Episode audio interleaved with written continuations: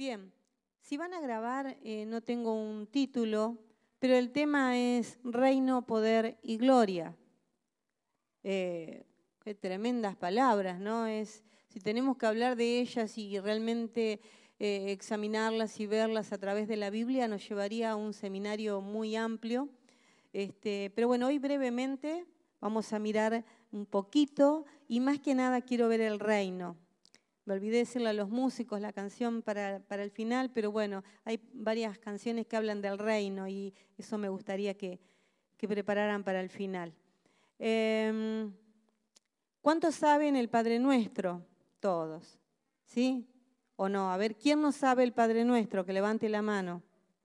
Bueno, todos lo sabemos porque eh, nuestro país tiene una cultura católica, todos, aquel que no nació en una iglesia evangélica viene de una raíz católica casi por lo general, este, entonces todos hemos rezado el Padre Nuestro y también lo encontramos y está en la Biblia y el Señor Jesús lo dejó establecido porque en un momento los discípulos eh, veían que Juan, eh, Juan el Bautista, les enseñaba a orar a sus discípulos, ¿no? no dice cómo ni qué, pero un día ellos le dijeron, maestro, enséñanos a orar a nosotros. Vieron que él había terminado de orar, lo estaban observando, entonces le dijeron, Señor, enséñanos a orar a nosotros. Y él le dijo, ustedes van a orar así. Y relata el Padre Nuestro, que obviamente es una oración abarcativa ampliamente en todos los sentidos y tiene todo el contenido de una vida cristiana y que nos lleva un par de minutos decirla pero que nos lleva toda una vida vivirla o recibirla, aplicarla. Y como todos saben el Padre Nuestro, solamente vamos a leer eh, el versículo 13 del capítulo 6, que ya pienso encontraron. Y al final de este Padre Nuestro dice, eh, leería la parte B, pero vamos a leer todo el 13. Dice, y no nos metas en tentación o no nos haga, no nos permitas que el mal nos alcance, em, sino líbranos del mal, porque tuyo es el reino, el poder y la gloria por los siglos de los siglos. Amén. Bien, eh, esta oración también está en Lucas capítulo 11 y no tiene esta última parte, porque bueno, hay que juntar las dos y hacerla completa, ¿sí? Porque tuyo es el reino, el poder y la gloria. ¿Qué es un reino? Porque vamos a tomar la primera palabra y compararla un poquito con lo que sigue, pero obviamente es lo más interesante, porque em, una casa no se comienza del techo, se comienza de dónde? De los cimientos, tiene un orden. Bueno, la vida espiritual también. Y un reino tiene un territorio geográfico. Hoy ya no hay casi reinos, hoy eh, más se divide en, en, gobiernos, en naciones. Eh, bueno, pero si es lo mismo, porque un reino es alguien que está gobernando y nosotros hoy eh, tenemos en nuestro país un presidente, ¿sí? Bueno, ¿qué tiene que haber para que haya un presidente o un rey? Tiene que haber un territorio geográfico, en este caso Argentina para nosotros. Tiene que haber un idioma que se hable en ese país, nosotros hablamos el castellano, ¿sí? Tiene que haber leyes, y algunas leyes sufrís, porque ahí eh, las queremos reestructurar, pero hay que sujetarse. También hay una constitución en un país o en un reino, hay valores, valores morales, hay normas sociales, hay costumbres, eh, hay símbolos, ¿sí? Por ejemplo, el escudo, la bandera. Eh, hay una cultura que difiere de otras culturas, esto lo sabemos, ¿no? Eh, son muy diferentes unas de otras, las culturas. Y obviamente dijimos tiene que haber un rey, ¿sí? Y todo esto se transfiere desde, suponiendo, desde la casa del, gobierno o del rey o del presidente a todas eh, las provincias, las ciudades, se rige por el mismo reino. ¿Se entiende? Lo que se dice ahí se lleva y se da a entender a toda, bueno, si vamos a los tiempos antiguos eran colonias, eh, eran pueblos y se transmitía lo mismo, ¿sí? Y esto pasa, ustedes saben que agradecían que fuimos a, nos fuimos de vacaciones, fuimos precisamente a Florianápolis, a Brasil, y nos asombró algo. Miren qué costumbre diferente. En un momento, cuando nosotros íbamos, eh, queríamos comer y vimos un tenedor libre, allá tiene otro nombre, pero buffet libre creo que es, es lo mismo. Y éramos 15 con los chicos, imaginan que éramos un batallón. Entonces queríamos cruzar la calle, el semáforo estaba verde, no se podía, pero cuando nos pusimos todos en la, vereda y estaban las líneas blancas, el tránsito se detuvo. Entonces nosotros estábamos ahí, no sabíamos. Es que allá, cuando vos te pones en el cruce correcto, donde están las líneas blancas, no importa el semáforo, los autos paran. Entonces nosotros nos tuvimos que adaptar a esa, eh, a esa cultura o a esa manera de manejarse. Obvio que, ¿eh? casi, porque por ahí, viste, estaba el, color eh, habilitado y ¿qué hacíamos? Argentino, de largo. Pobre el que quería cruzar. Pero ya lo último lo habíamos entendido. Estábamos tan cancheros que no importa. Nos siempre en la línea. Si te parabas en la mitad de la calle, nadie te daba importancia. Pero vos te parabas ahí donde están las líneas blancas, se detenía y te sentías así como, wow, viste, qué bien, mirá, soy yo, voy a pasar. Acá, si está el semáforo verde y vos te mandás, fuiste. Eh, no lo hagan. Pero vieron cómo cambian de un país al otro, de una cultura a la otra, ciertas costumbres. Esto no quiere decir que es en todo Brasil, ¿eh? porque por ahí ustedes se van a San Pablo, se van a y capaz que dice, ah, la pastora dijo y paso y yo no me hago responsable. bueno, pero eh, es así. Eh, cada lugar se rige por las leyes, por las costumbres, por el idioma, que son diferentes. Y el reino de Dios, justamente, reino, poder y gloria, el reino de Dios se rige por las leyes espirituales. Hay leyes y principios espirituales establecidos por Dios que eh, pertenecen propiamente al reino, ¿sí? Eh, al reino del cielo, y que funcionan por fe. No es por categoría, no es por rango, no es por eh, porque tengas la tarjetita, bueno, no, es por fe. ¿Me escucharon? ¿Por qué es? Por fe. Todo lo que es espiritual y del reino de Dios, el reino que se tiene que establecer, es algo espiritual y se, cumple por fe. O sea, ¿para quién? Para el que cree. Sonia dio testimonio y bueno, ella creyó y se le cumplió. Y, y, funciona de esa manera, no hay, no hay otra, ¿sí? no hay otra manera.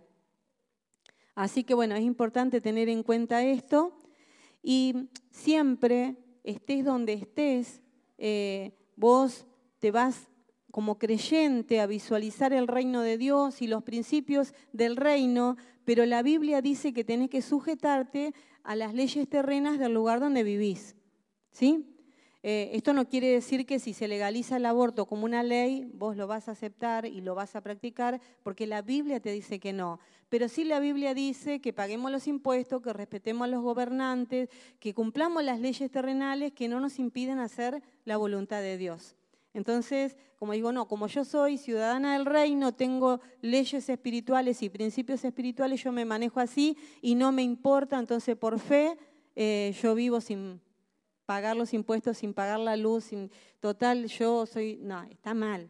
La Biblia eh, explica muy específicamente eso, pero hoy no lo vamos a hablar. ¿sí?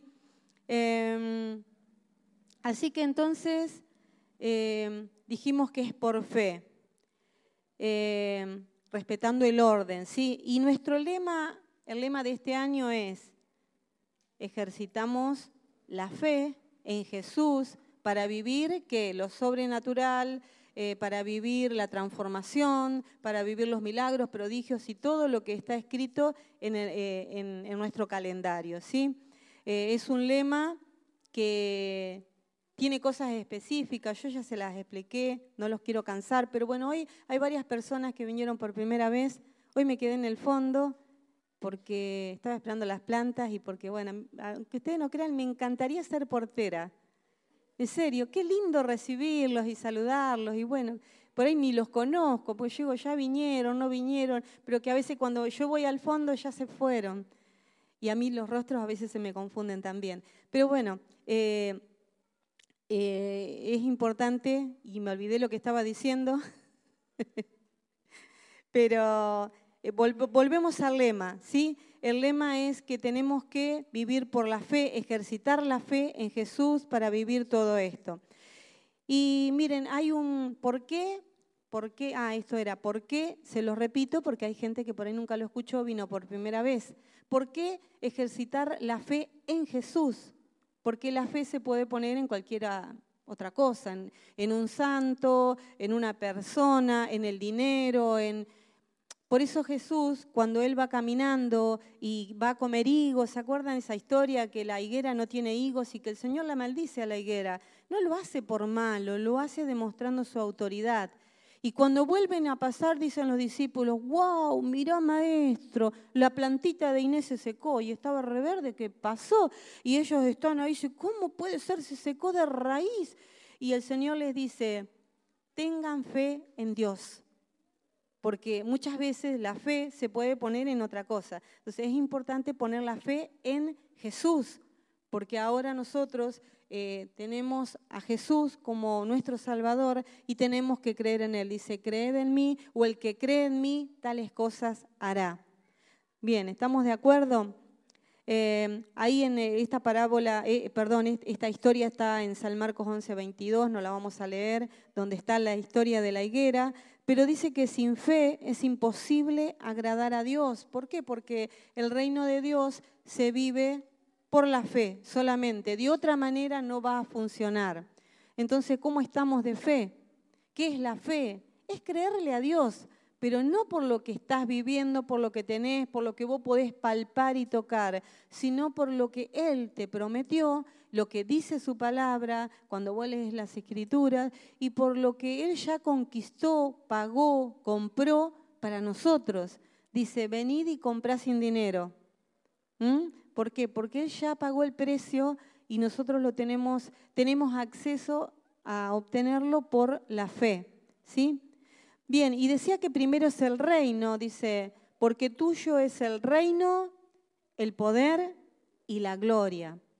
Entonces, eh, el reino es primero porque el reino, dijimos, tiene principios, tiene una cultura celestial, tiene leyes espirituales, tiene registros. ¿Ustedes creen que es casualidad que nosotros como seres humanos tengamos una organización tan completa con datos donde em, toda tu vida está ahí, si estás debiendo, si estás en el veraz, si debes impuestos, si debes patentes, si tenés multas. Eh, está todo registrado, esto es así. Eh, es así porque hay un registro de todas las cosas. Antes se hacía a mano, en tiempo se hacía en piedra, en madera, eh, fue, fue evolucionando de tal manera que hoy todo esto está computabilizado y ahí podés estar donde estés que basta poner tu número de documento y tus datos y aparece tu historia.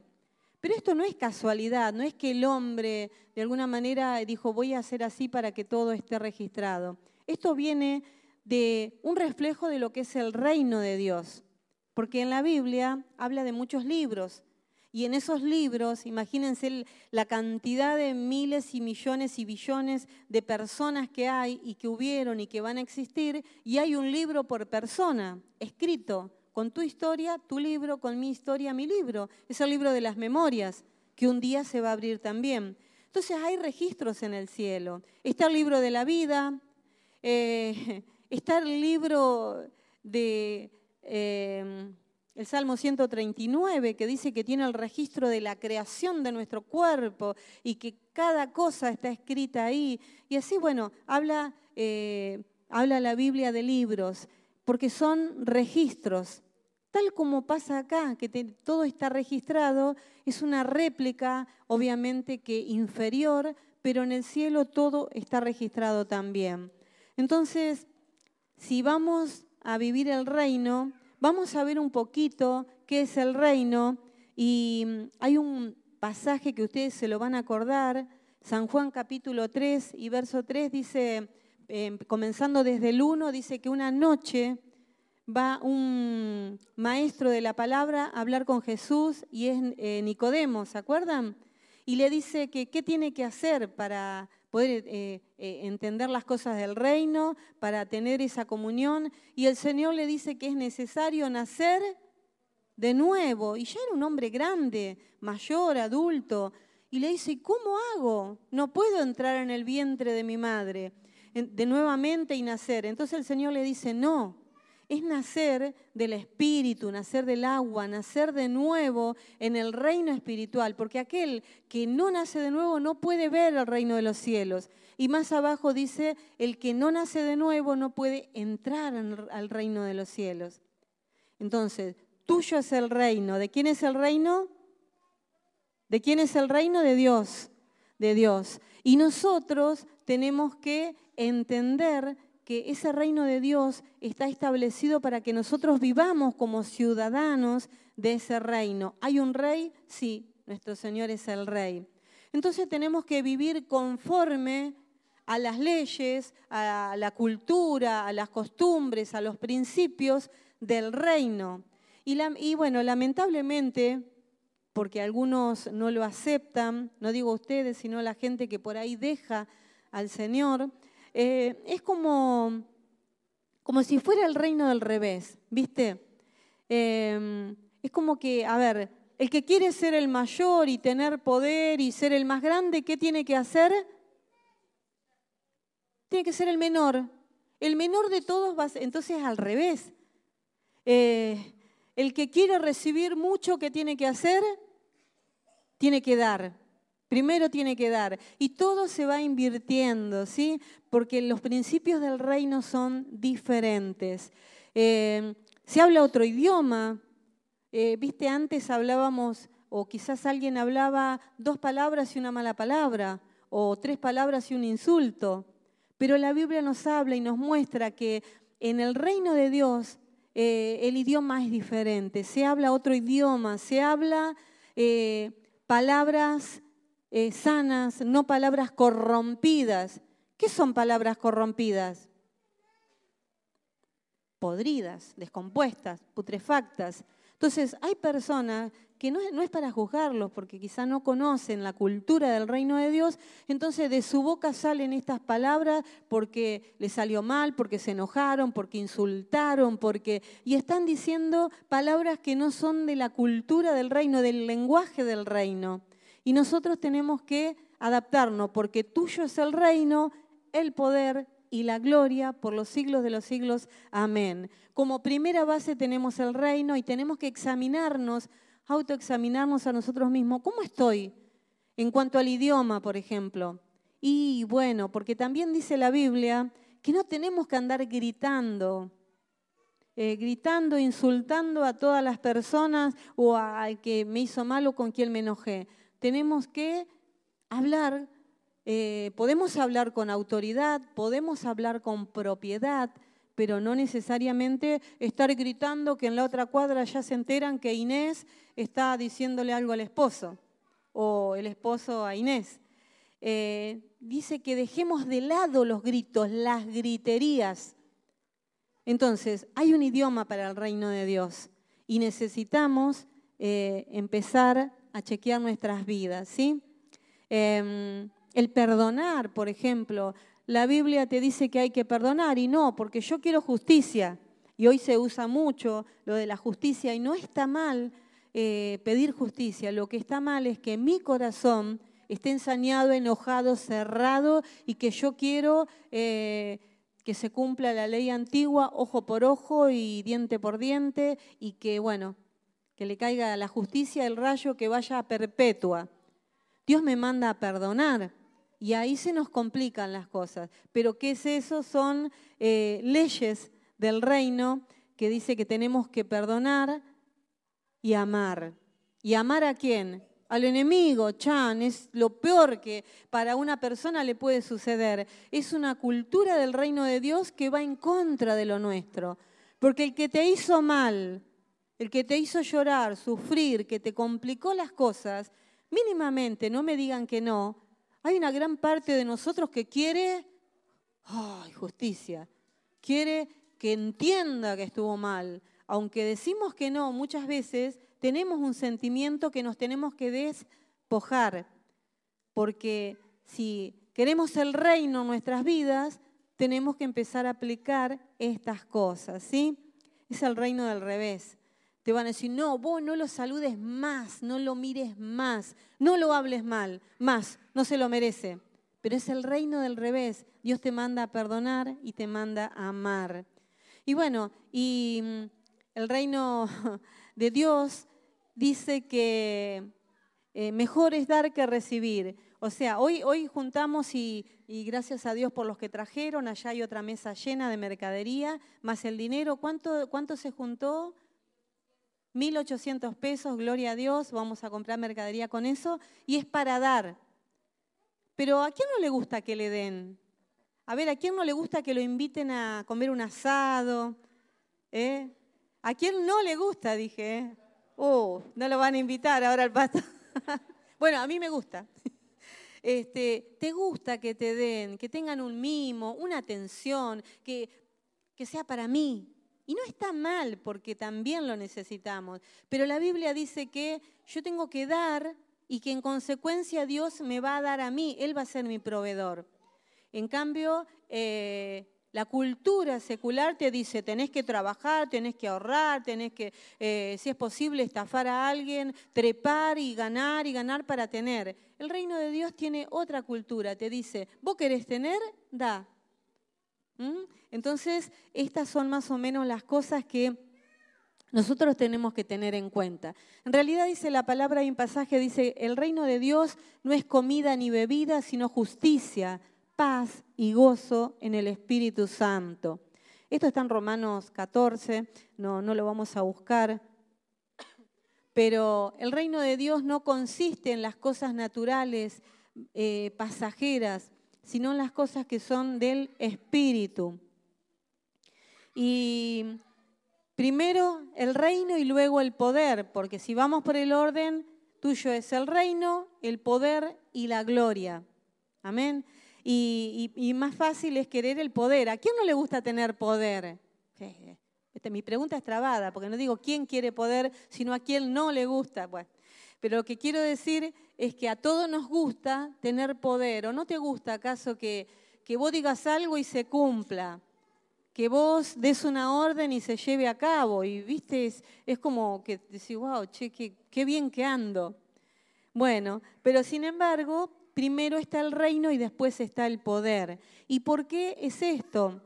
Porque si tenemos poder, y hablo también del poder espiritual, hermanos. A veces pensamos que poder es que yo le ore y la gente se caiga, que la gente se sane, que la gente reciba algo raro, que, y qué poder que tiene esa persona. Pero como ley espiritual, primero tiene que estar establecido el reino.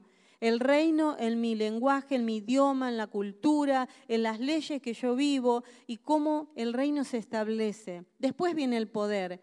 Porque si no les hago una pregunta, eh, ¿tienen poder los satanistas? No nos vamos a hacer los espirituales, ¿sí? ¿Tienen poder? Sí, porque ellos trabajan y matan gente, hermanos.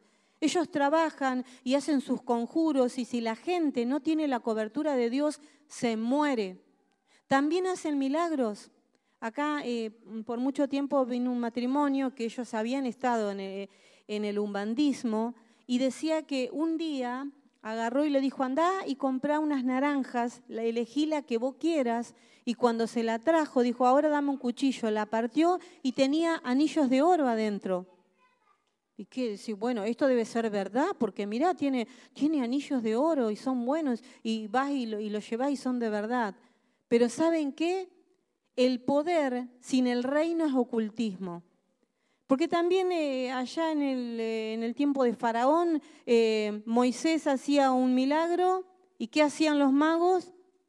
Hacían lo mismo también y iban convirtiendo hasta que no pudieron crear, pero sí usaban los poderes de la magia para hacer milagros falsos o milagros no del reino de Dios, sino del reino de las tinieblas. Entonces, el poder en nuestras vidas es tan delicado y es tan meticuloso que a veces nos equivocamos y pedimos y queremos ejercer y tener poder espiritual. Y está bien, siempre que te asesores que el reino esté establecido en tu vida, que los principios del reino de Dios estén firmes, porque si no corremos un riesgo ¿eh? de tener un poder sin reino y lamentablemente después es algo que viene un viento y se lleva todo y deja mucha desolación.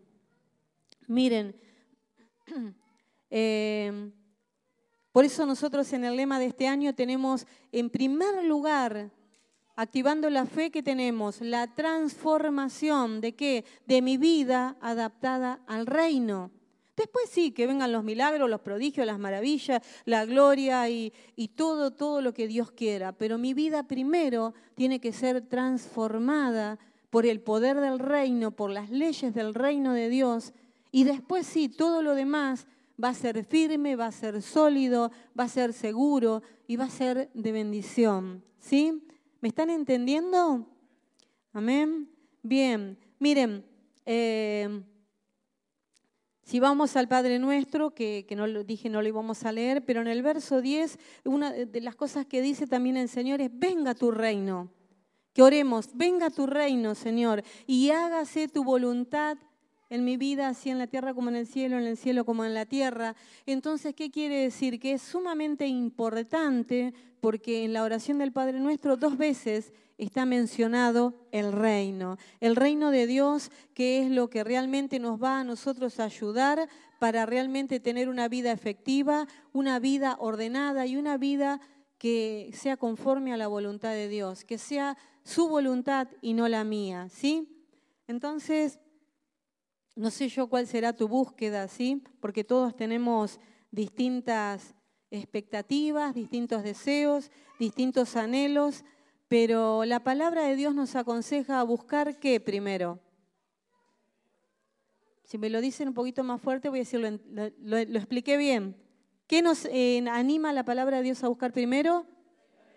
El reino, claro, hermanos. Y cuando tenemos el reino y tenemos esa, eh, esa vida como ciudadanos del reino de Dios ya sólida, que venga el poder y que venga la gloria y que venga todo, porque va a ser eh, realmente fabuloso.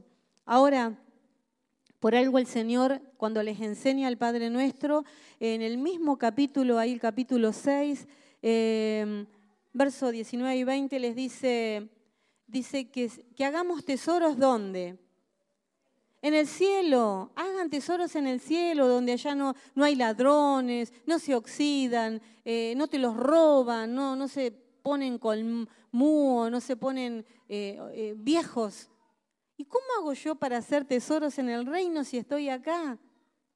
Y bueno, lee la palabra, qué es hacer tesoros en el reino y es vivir el reino de Dios como un ciudadano, predicar la palabra, dar testimonio, llevar la palabra de Dios y hablar a la gente, ganar almas, porque no nos vamos a llevar nada de acá, pero sí nos vamos a encontrar allá con las almas que hayamos logrado alcanzar para Cristo, ¿sí?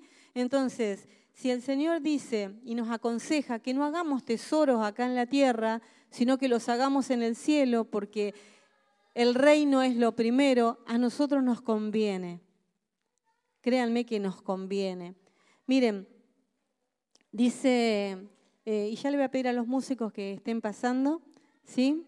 Eh, nosotros necesitamos eh, estar conforme a lo que dice la palabra de Dios, los principios, la cultura, los valores, los valores del reino de Dios, su idioma, ¿sí? Y respetando al rey. ¿Quién es el rey? Jesús, nuestro Salvador. Entonces necesitamos poner el reino en primer lugar.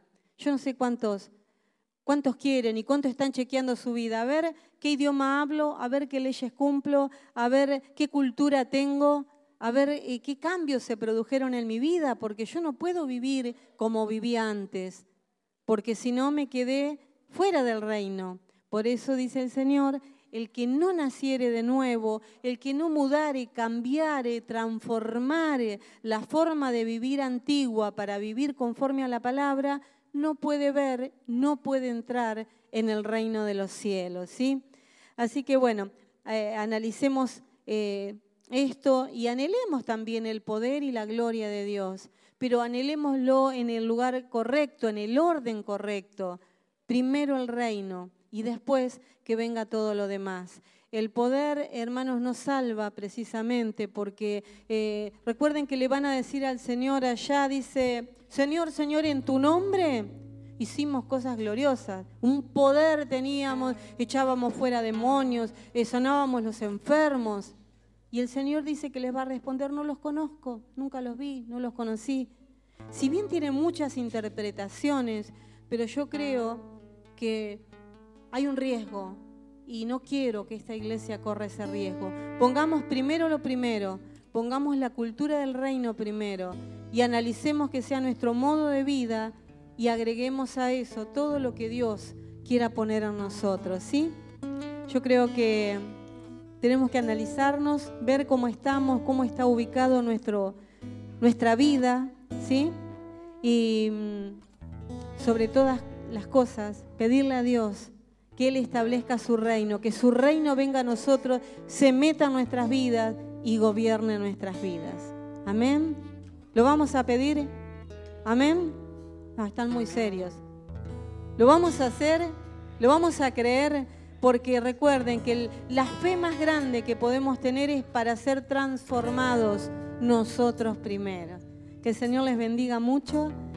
Bueno, gracias Señor.